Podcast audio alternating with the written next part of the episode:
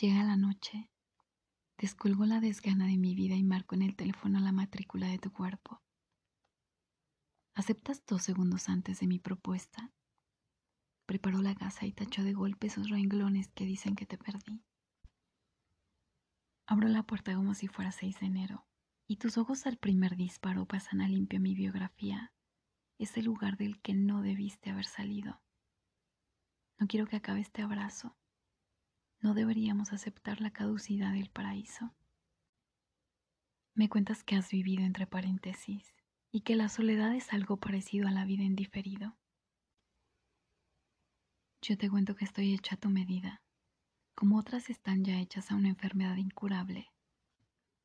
Y te cuento que conocí a otros, pero que querer acostarse con otra persona no es lo mismo que querer despertarse con ella, porque hay personas que te alegran la piel, pero no el corazón.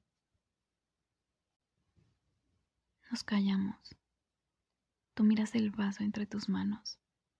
La ropa cae y arrastra consigo una tonelada de tristeza. Luego duermes. Y yo pienso que tal vez solo sea posible el amor cuando no lo retienes como a un preso, porque siempre querrá escapar. Quizá deberíamos aceptar la posibilidad de la caducidad del paraíso, tolerar la intermitencia de la felicidad no meternos más en la boca la palabra por venir y agradecer que estés aquí, ahora.